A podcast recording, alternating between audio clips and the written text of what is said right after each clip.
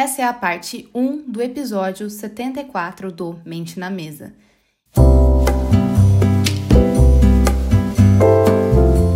Eu te convido a refletir por um instante sobre o dinheiro.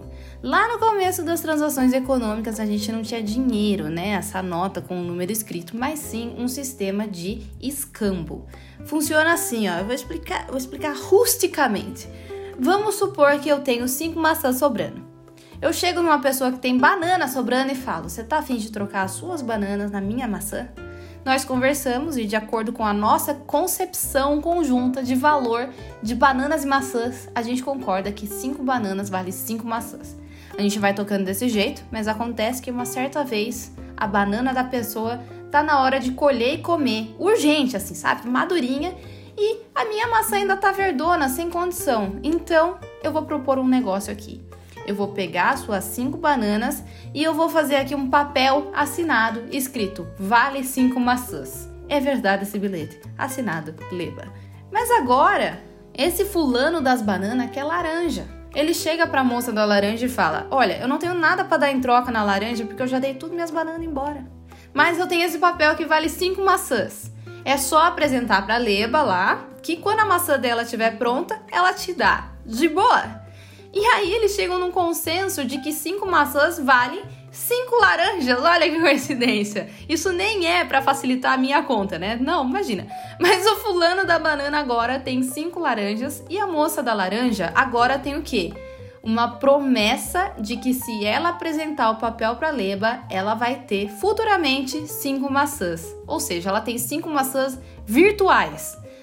É lógico que essa é uma história fictícia, né? E eu imagino que tudo tenha acontecido de um modo um pouquinho mais complicado.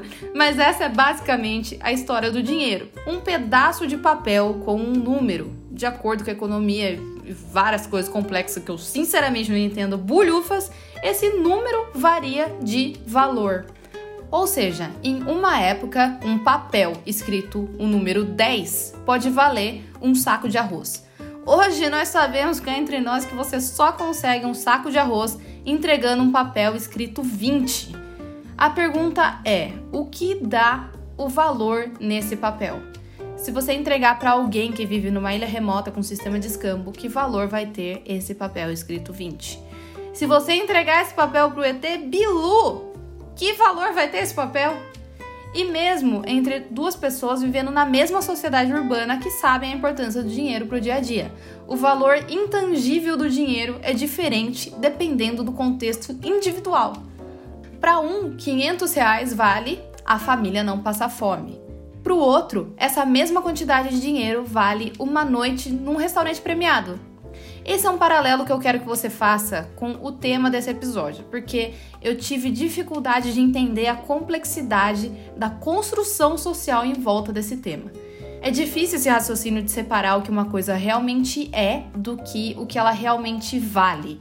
No caso do dinheiro, é completamente compreensível a questão do valor que ele representa. Porque a gente tem essa troca muito simples, que é sem dinheiro, sem comida. E comida é um negócio essencial. Mas e quando um livro, um simples livrinho de capa vermelha, é capaz de comover multidões, tirar sono das pessoas e até mesmo levar alguns a tirar a própria vida? Um sistema de classificação de restaurante contendo só e somente só a opinião de algumas pessoas sobre alguns estabelecimentos é capaz de levar um negócio ao sucesso ou ao fracasso e, consequentemente, mudar a vida da pessoa que apostou naquilo o que esse livro realmente é e quanto ele realmente vale. E, tirando a realidade da equação, qual é o valor intangível dele? Ele começa com uma simples indicação de lugares para comer. E aí existe a necessidade de classificar esses lugares para alinhar as expectativas do consumidor que visita o Loei. Depois, visitar os restaurantes listados se torna uma forma de status, fazendo muito bem financeiramente para esses negócios, não é mesmo? Mas aí, estar na lista dos restaurantes que as pessoas visitam como status se torna um status por si só. E aí depois passa do status e conquistar um reconhecimento da lista se torna um objetivo de vida. E esse, senhoras e senhores, é só o começo do buraco negro que se tornou o Guia Michelin.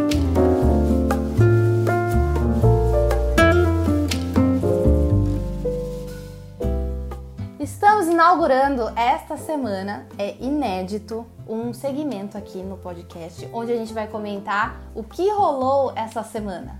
Então, antes da gente abocanhar o tema, o tema de hoje é muito brega usar, usar palavras relacionadas à fome, tipo fome de cultura, ou então abocanhar o conteúdo. Eu acho antigo, mas assim, é uma licença poética 1930, então tudo bem. Tudo bem? Tudo então bem. Então tá bom. Tudo bem. Fome de conhecimento. Adoro isso. Então, Lô, semana passada a gente teve o episódio sobre liraglu... Lira glutida. Lira glutida. Sobre esse pequeno trava-línguas. É, que foi com a Laura Sim. de Freitas, a maravilhosa Laura do Nunca Viu Cientista. E foi muito legal o episódio. Você curtiu fazer? Muito. Acho que foi um dos que eu mais gostei de fazer assim. Ai, Especialmente porque a Laura, você já sabe pessoalmente, é uma mas também porque eu achei que é um assunto que agrega muito para hoje em dia as prescrições estão acontecendo dentro de consultório mesmo, né? Sim. Eu achei que foi uma coisa muito importante porque eu recebo semanalmente pessoas que de repente poderiam estar se poupando desse esforço, mas estão ali utilizando como uma tentativa de emagrecimento, isso tudo pensando que está sendo colocado como prescrição médica, né? Então achei útil, ao mesmo tempo que achei perigoso essas prescrições estarem assim à tona é. nos consultórios. É, tipo, eu estou feliz por ter comentado, mas triste por ter precisado comentar. Isso, exatamente, é, exatamente. Isso. E aí fiquei sabendo, inclusive pela Laura também, que vocês receberam diversos di directs e rolou uma repercussão meio grande sobre sim, esse episódio. Sim, exatamente. A gente recebeu principalmente alguns depoimentos de pessoas que utilizavam, alguns aterrorizados, alguns putaços, alguns nervosos, alguns tristes, mas geralmente um grande, uma grande salada de emoções. Um Olha aí, mix de nuts de emoções. É, então, geralmente de pessoas que se viram ali no episódio e se viram na parte de, oxe, será que eu precisava ter tomado isso mesmo? É, teve alguns, é, por exemplo, que a pessoa falou para mim, ah, eu já usei da primeira vez, emagreci muito, da segunda não perdi nada e fiquei diabética depois do uso. Amada! Isso foi o relato de uma pessoa, uma conhecida minha pessoal, que ela tem, tipo, 40 anos. Nossa senhora! Super é. jovem, com mais pelo menos 50, 60 anos pela frente e que acabou adquirindo uma doença depois do uso prescrito, né? Uhum. Aí a gente recebeu outras coisas do tipo, ah, meu nutrólogo passou, eu tô usando há dois meses, estou desesperada. A pessoa estava desesperada com, com a utilização. É, eu também vou ler um que eu acho importante a gente não expor o nome da pessoa, porque tudo isso vem de diagnóstico médico, né? Mas que eu acho interessante a gente colocar aqui, porque pode ser também a situação de muitas pessoas, né? Ela disse: fui no endocrinologista, ele me prescreveu para perder 5 quilos que eu nem pedi. Comecei a usar e tive crises terríveis de enxaqueca. No retorno, ele disse que é porque eu sou muito indisciplinada e que não existe ajuda nenhuma nesse mundo que dê jeito para minha preguiça. Ouvi. Palavras dela, tenho provas aqui. Ouvi o episódio e hoje vejo quanto fui enganada. Obrigada pelo trabalho de vocês, é muito útil. Vou compartilhar no grupo das minhas amigas. Ô, louco! Sério? É sério isso? Sério, é sério. Todos eles foram de seguidores, né? Tanto meus quanto da Laura também. Essa foi uma seguidora minha especificamente, por isso que eu me senti mais à vontade para ler. Mas é, eu fiquei bem preocupada com esse relato porque a gente observa que os níveis de cuidado humano estão bem caídos, né? Precários, precários. tá caidaça essa tendência. Achei tóxico. Nossa, sou louco. Imagina Sim. um médico olhar pra sua cara e falar que não tem remédio no mundo que cuide da sua preguiça. É, a minha recomendação nesse caso é troque de médico, assim, correndo, mas agora, mas pra hoje. Ontem. Pra ontem, exatamente. E aí o grande problema disso é que você desestimula a pessoa a procurar realmente cuidado médico. Porque uhum. se, por exemplo, uma pessoa que vai no profissional desse e recebe uma, uma notícia dessa, né? Recebe uma. Um, um, sei lá, um, um, chacoalhão desse, dificilmente volta, ou volta com medo, ou volta mais tendenciada a não dizer toda a verdade, porque tem Sim. medo de, de ser repreendida, né? É. Então, acho, achei complicado. Mas sobre o episódio, achei que foi muito útil, acima de tudo, eu gostei muito da utilidade dele, porque se a gente teve essas respostas, é porque as pessoas realmente estavam precisando, né? Nossa, se uma pessoa mudou de ideia antes de consumir, ou teve uma validação, que nem essa última que você falou, já vale a pena, velho. Vale Sim. a pena tudo. E até os próprios médicos, né? Se algum médico ouviu e, e começou a repensar a sua própria é, conduta. Exatamente. Porque às vezes, durante a graduação, a gente acaba sendo tendenciado mesmo a, a adotar certas condutas. Uhum. Mas, se alguém ouviu e achou útil, eu fico muito feliz já. Ai, que bom. Mente na mesa! Gente, quanta emoção! Ai, muito emocionante! Tudo isso é super sigiloso, a gente está revelando isso aqui para vocês em primeiríssima mão.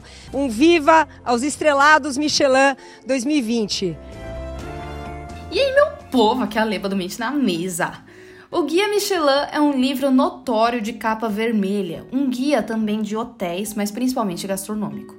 Tem uma equipe misteriosa, cujos membros se consideram inspetores que saem comendo em restaurantes ao redor do mundo e fazem uma curadoria do que, que vai ser prestigiado no guia e o que não vai, de acordo com critérios bem rígidos. É publicado um livro por ano e os resultados são revelados em uma cerimônia luxuosíssima, chiquérrima, cheia de celebridades gourmets e gourmands. Esse ano foi online, óbvio, por causa da pandemia, apresentada pela Didi Wagner, da MTV. Você lembra dela? Eu vou deixar o vídeo na descrição aqui. Foi revelados os resultados na tela, que geralmente são revelados num telão, com palco, e são recebidos com aplausos e gritinhos de uma multidão ensandecida de chefes emocionados.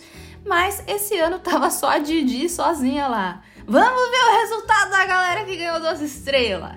E aí passava os nomes, trocava a câmera pra ela, e ela, que claramente não liga a mínima pra guia Michelin nenhum, mandava: Ah, que emoção! Olha que emoção, gente! Os ganhadores vão ganhar uma doma personalizada. Ah, que emoção!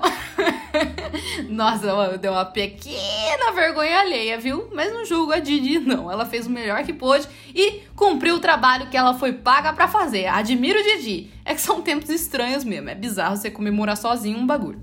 Uma estrela Michelin. Uma é um feito imenso de um restaurante. Justamente porque os critérios são mega rígidos. Mas quais são os critérios? Eles têm uma lista lá dos critérios, mas ainda assim eles são meio subjetivos e julgados de acordo com a opinião pessoal de cada inspetor. E ele se dando esse nome, né, de inspetor, é de se imaginar que o Michelin é um órgão fiscalizador e que vai sair um laudo diagnóstico do que foi analisado e o que compôs a nota atribuída. Mas não, eles são apenas críticos gastronômicos mesmo. e não tem uma justificativa da nota, viu? Na publicação do restaurante tem uma estrofe descrevendo a experiência do geral de um jeito bem genérico. Olha só a descrição do dom do chefe Alex Atala, que é o mais famosinho e hoje tem duas estrelas. Com certeza, Alex Atala é o chefe brasileiro mais conhecido internacionalmente. Um status merecido graças a propostas que sempre tem algo a dizer. Concebe a cozinha brasileira como um sonho viável, contemporâneo, mas também comprometido com as raízes culinárias do país, pois seus menus degustação utilizam ingredientes nativos, elaborados a partir da gastronomia amazônica e indígena anterior ao descobrimento. Na real, isso podia muito bem ter sido escrito por uma pessoa mais empolgada para fazer um comentário no Google, né? No, no Google Meu Negócio lá. Podia ser o quê? O texto institucional do site dele. E esse texto, que é a única fresta por onde a gente consegue espiar o que um inspetor Michelin experimentou na refeição, justifica as duas estrelas do Dom. Um restaurante que se considera tão bom quanto Dom lê essa declaração e consegue entender por que o Dom tem duas estrelas e ele só tem uma? Ou nenhuma? Essa pessoa não pode facilmente supor que é porque o Alex Atala é um chefe midiático e é um bom embaixador da marca, uma boa publicidade para o guia Michelin e por isso ele tem duas estrelas. E o Atala não poderia supor que se isso fosse verdade, ele teria logo três estrelas. Ih, rapaz, é aí que o bicho pega. Vamos começar falando do que de fato é o guia Michelin.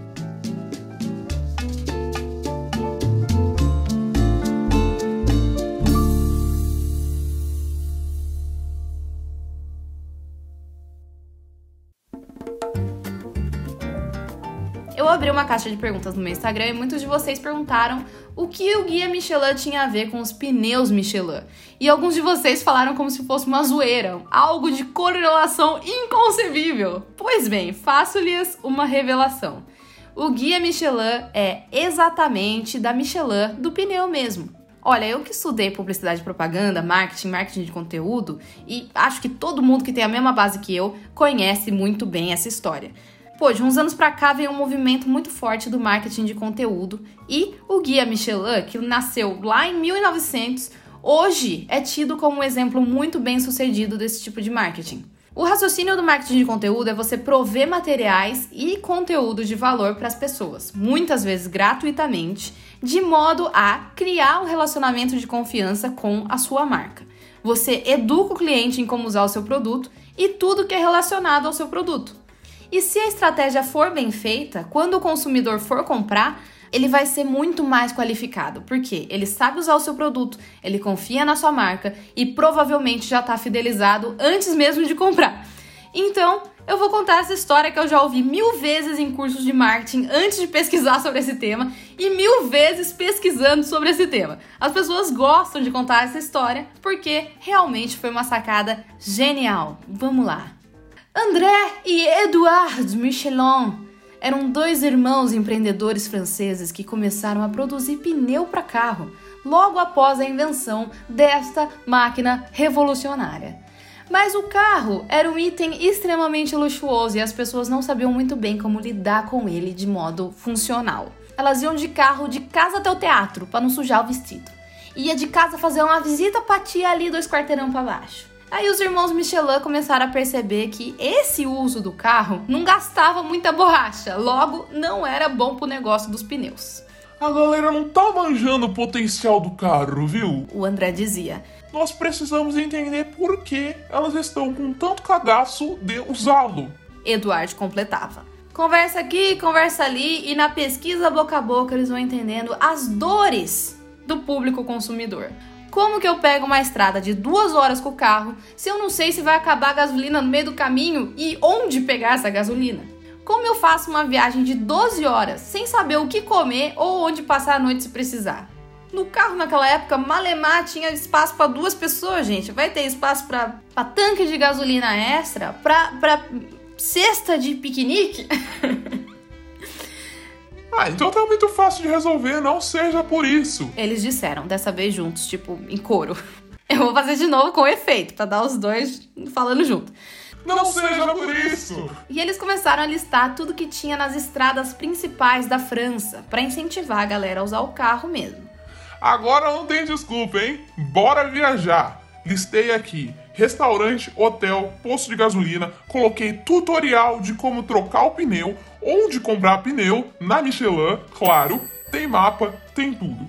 E eles lançaram assim o primeiro guia Michelin em 1900, gratuito. O título era Ofertado graciosamente aos motoristas, e o prefácio do livro dizia: Esse guia nasceu com o século e durará tanto quanto ele. Isso é que é comprometimento, hein, amigos? Porra, declarar que vai fazer um negócio por 100 anos me faz questionar o que eu estou fazendo na minha vida, né? Mas então, até o momento tem durado 120 anos, né? Com muito prestígio e satisfação. Isso realmente incentivou as pessoas a viajar, foi um sucesso. E em 1920 ele começou a valer 7 francos. Diz a lenda que é porque o André foi num cliente, né, para quem ele fornecia pneu, e viu o guia sendo usado como calço para uma mesa. O homem só respeita verdadeiramente aquilo que paga. Ele disse, muito puto. E agora uma pequena linha do tempo para vocês, para ficar organizado. 1900, criado o guia. 1904, expandiram para a Bélgica. 1926, com a popularização do carro, pessoas de diversas classes sociais começaram a viajar. Então o guia começou a dar uma estrela para os restaurantes melhores. Tipo, se você quer um ambiente mais pá, vai nesse com uma estrela. Se você quer só passar e comer, vai nesse sem estrela mesmo. Em 1931, eles viram a necessidade de classificar mais minuciosamente e criaram um sistema de zero, uma, duas e três estrelas. Em 1936, os critérios de avaliação foram publicados, mas não foram mudados desde então. Em 1997, Hoje não existem restaurantes com zero estrelas, mas nessa data foi introduzida a categoria equivalente chamada PIB Gourmand, que lista os restaurantes que se destacam com bom custo-benefício. Dizem as más línguas brasileiras que é bom e barato, mas não é não, né? Isso é coisa de brasileiro. É o apelido do boneco da Michelin, que se chama Bibendum. Por essa você não esperava, né? Hoje tem também a classificação O Prato Michelin, que lista os restaurantes que têm comida de qualidade e ponto. Em 2005 foi a primeira edição estadunidense. Em 2007 lança a primeira edição japonesa. Em 2015 só que o guia foi chegar ao Brasil e hoje ele só avalia restaurantes na cidade de São Paulo e Rio de Janeiro. E no Brasil nós temos os seguintes números: 114 classificados como o prato Michelin. 39 Bib Gourmands, 10 restaurantes com uma estrela e 4 restaurantes com duas estrelas.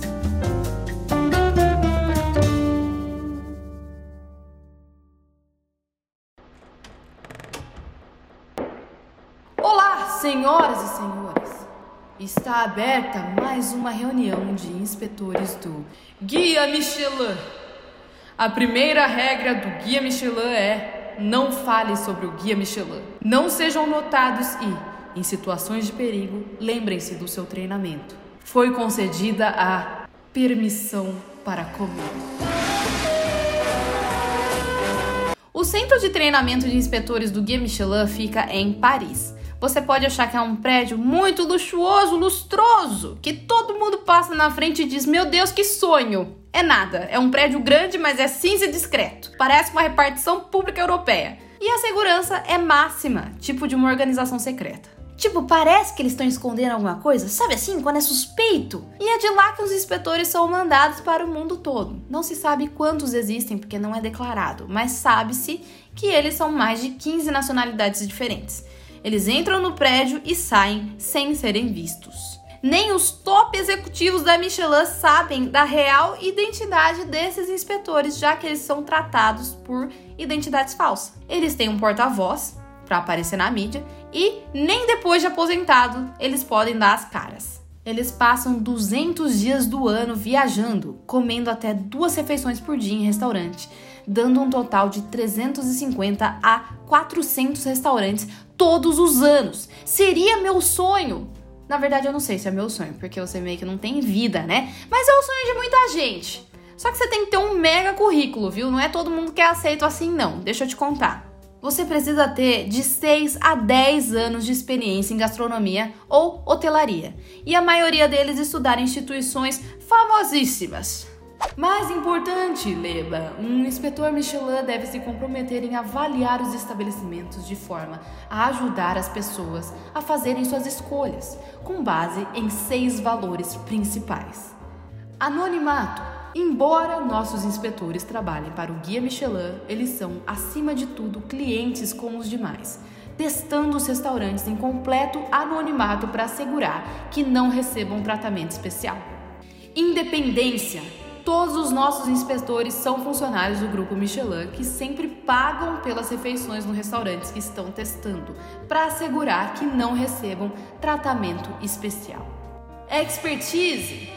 Nossos inspetores são verdadeiros especialistas das indústrias de alimentação e hospitalidade, setores em que muitos deles trabalharam previamente. Confiabilidade. As diferentes categorias premiadas pelo guia não são jamais fruto do julgamento de uma só pessoa. São formados por uma decisão coletiva, fruto de um longo processo. Paixão: qual seria o sentido de tanto trabalho e uma abordagem tão rígida se nossos inspetores não adorassem comer? Qualidade: qualquer restaurante pode ser recomendado pelo nosso guia, desde que sua comida seja de alta qualidade não sei exatamente se você se inscreve ou é tipo recrutado para ser um inspetor, porque ao mesmo tempo que eu vi na pesquisa que um cara mencionou que se inscreveu em algum lugar, eu não achei um formulário ou qualquer coisa que desse essa opção. Quando você é chamado para ser um inspetor, você passa por um treinamento de seis meses, onde você vai aprender a desenvolver o seu paladar, o ponto de vista emocional e técnico da comida e a escrever sobre comida. E aí, você sai para o mundo, mas só depois de três anos na estrada que você é reconhecido como um especialista. O inspetor do guia Michelin não é uma pessoa que só senta e come. Ele precisa estar tá sempre atualizado para saber quem também está atualizado no mercado, né? Quem está ultrapassado e quais são as novas possibilidades. Então, eles constantemente visitam fornecedores de comida, estudam sobre vinho, entre outras coisas interessantíssimas que fazem parte do meu planejamento de vida. Olha só. Então, vamos fingir que você é uma inspetora ou inspetor em campo. Você chega numa cidade já com uma lista de alguns restaurantes famosos para visitar, mas é aí que tá. Ultimamente tem havido uma pressão para o guia Michelin mudar algumas coisas. Eu vou explicar mais para frente. Então, devido a essa pressão, hoje também faz parte da rotina eles saírem perguntando para os nativos onde eles comem. O lema é Leave no stone unturned, não deixarás nada para trás. Eles pegam todos esses nomes recomendados e pesquisam sobre o chefe ou a chefe. Quem é essa pessoa? De onde veio? Como vive a vida? Como se reproduz? Não vamos dar uma estrela Michelin para racista. Ou para quem posta a hashtag 420 no Instagram e aparece com o zóio vermelho comendo um brownie suspeito. Nesse caso, como ficaria a marca Michelin, né, de se associar com uma pessoa dessas? Então, tem que ver direitinho, né? Mas se você dá uma olhada nos já premiados, né, na história, você vai ver que passam uns caras que praticam um certo abuso moral com a staff, às vezes até físico. Mas isso é normal, isso faz parte. Veja bem, cozinha é cozinha, assim mesmo. Mas o mais importante dessa pesquisa é entender qual é a motivação, a personalidade, para, na hora da refeição, perceber se isso se traduz no prato. O que mais? Uh, da onde vêm os produtos desse restaurante? A comida que ele serve é sustentável? Ele compra coisas da maior qualidade? Feita a lição de casa, vamos fazer uma reserva nesse restaurante sob um nome falso. Aí você chega lá com seu mão falso, às vezes com um amigo ou uma amiga, inspetores também, e senta na mesa como se fosse um cliente normal, para ninguém te tratar melhor, né? Só porque você tá ali. O que você sugere? Você pergunta pro garçom. Você escolhe uma entrada, prato principal e sobremesa entre os sugeridos. E se for também a sugestão da casa, um vinho para acompanhar. Eu não faço ideia de como você faria isso discretamente, mas é necessário tirar foto de todos os pratos para referência e fazer anotações durante as refeições. Hoje você acha fácil porque você faria no celular, né? Mas antigamente era um bloquinho com caneta. Quem leva um bloquinho para um jantar no restaurante de luxo? Obviamente você é o inspetor, né, meu amigo? Mas eles conseguiam pelo jeito, né? Porque mantiveram o anonimato durante muitos anos. Até hoje, na verdade. Logo depois da sua refeição, é dito que o inspetor passa até duas horas fazendo um report detalhado de sua experiência gastronômica para mandar para a sede, enquanto ainda tá fresca na cabeça, né? E um restaurante que tem o potencial de fazer parte do guia ou de ser premiado pode ser visitado até três vezes, nunca pelo mesmo inspetor. E aí, uma vez por ano, eles se reúnem para discutir quem tem potencial e quem está fora, baseado nos seguintes critérios de avaliação: 1. Um, qualidade dos produtos. 2. Domínio do sabor e técnicas culinárias. 3. A personalidade do chefe na sua cozinha. 4. Relação qualidade-preço. 5. Consistência entre visitas. Eles votam todas essas decisões de dar e tirar estrelas e todas as decisões devem ser unânimes.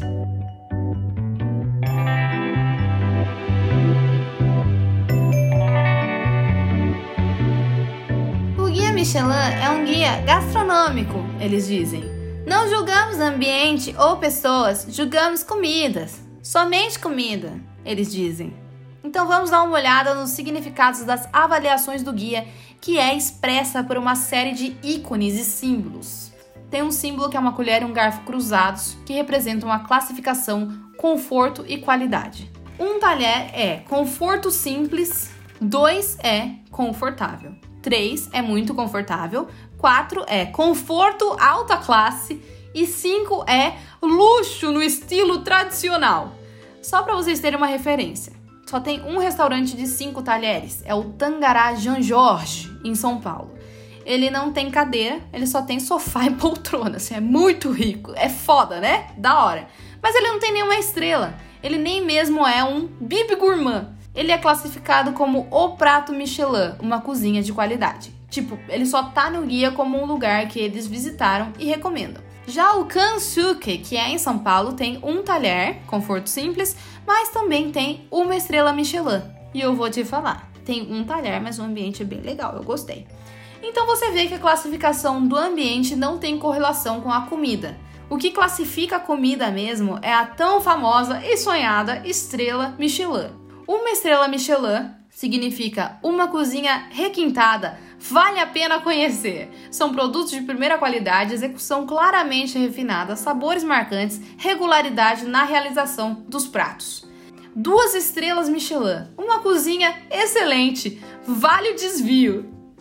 Essa linguagem de desvio é porque eles ainda presumem que você vai estar tá na estrada viajando e gastando o seu pneu Michelin procurando no guia onde você vai parar para comer, né? E duas estrelas significa os melhores produtos valorizados pela experiência de um chefe talentoso que assina com sua equipe pratos sutis e surpreendentes, às vezes muito originais. Três estrelas Michelin, o santo graal, o prêmio máximo, significa uma cozinha excepcional, Vale a viagem! tá achando tão bom. A assinatura de um grande chefe. Produtos excepcionais, pureza e potência dos sabores, composições equilibradas. Essa cozinha alcança o nível de obra de arte. Os pratos executados com perfeição muitas vezes se tornam clássicos. Veja bem que eu me senti um pouco ofendida pela linguagem vale a viagem. Para um restaurante de três estrelas, Mano, eu como um bolo de paçoca e eu falo, valeu a viagem. Acho que eu preciso rever o meu nível de exigência, viu? E no Brasil nós não temos nenhum restaurante que foi considerado de três estrelas. O lugar que mais tem restaurantes de três estrelas é. Chuta um. Você chutou Paris, não foi? Ou Nova York, talvez? É Tóquio, o Japão, sempre com um nível de excelência fora do cabo. E depois disso a gente tem a categoria Bib Gourmand, Dizem as más línguas que ninguém liga para essa bosta, que é tipo um prêmio de consolação para quem é bom, mas não tem estrela. Enfim, a descrição dessa categoria no site da Michelin é a seguinte: é uma classificação que reconhece estabelecimentos agradáveis que servem boa comida a preços moderados. À medida que os inspetores do Guia Michelin viajam e experimentam restaurantes sofisticados em todo o mundo, eles também estão atentos a restaurantes que oferecem comida de alta qualidade a preços acessíveis. Essas observações acumuladas resultaram na criação de uma categoria de classificação para reconhecer esses restaurantes. Preços acessíveis. Nossa, entendi. Vamos ver algum restaurante aqui que seja gourmand pra gente jantar hoje. Olha só, a Casa do Porco, que eu sei que é a mesma faixa de preço que o Mocotó e o Arturito, que são todos chefes midiáticos e que também estão nessa categoria. 150 reais por pessoa ali. Eu acho que o conceito de acessível é meio relativo, não é mesmo? Quando você analisa a grande maioria da renda do Brasil. Eu acho que seria mais adequada a expressão custo-benefício do que a palavra acessível. Bom custo-benefício por refeições de alta qualidade. Nossa, arrasei. Pode refazer essa redação aí, Michelin. Tô mandando pra vocês. Mas depois do Bib Gourmand, a próxima categoria: o prato Michelin. Ingrediente fresco, cuidadosamente preparado, uma boa refeição. Na real, parece que ele tá falando da minha comida.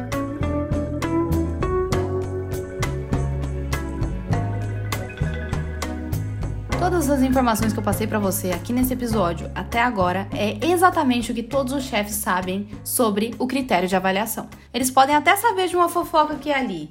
Alguns podem até estudar profundamente os padrões de quem é premiado para tentar entender o que o guia procura, mas o que é oficialmente declarado é só isso que eu falei para vocês mesmo. Aí você entende por que, que a galera critica? Tem gente na comunidade gastronômica que odeia o guia Michelin. Na próxima parte eu vou falar do ponto de vista do chefe, como que ele lida emocionalmente com a premiação. Então não percam a próxima parte se você gostou dessa. E se você não gostou dessa, vê a próxima parte também, porque elas são completamente diferentes. Estamos no Instagram, arroba Mente na Mesa. Você pode interagir comigo lá, pode mandar seus comentários sobre esse episódio e quaisquer outro que você tenha ouvido, na verdade. Sabe o que mais você pode fazer? Você pode compartilhar esse episódio no seu stories e me marcar para eu dar um salve para você. Lembre-se que mente vazia não para em pé e é um prazer para mim fazer esse tipo de conteúdo para você. E como diria o nosso Messias, o glorioso Develu, busquem conhecimento. Até mais.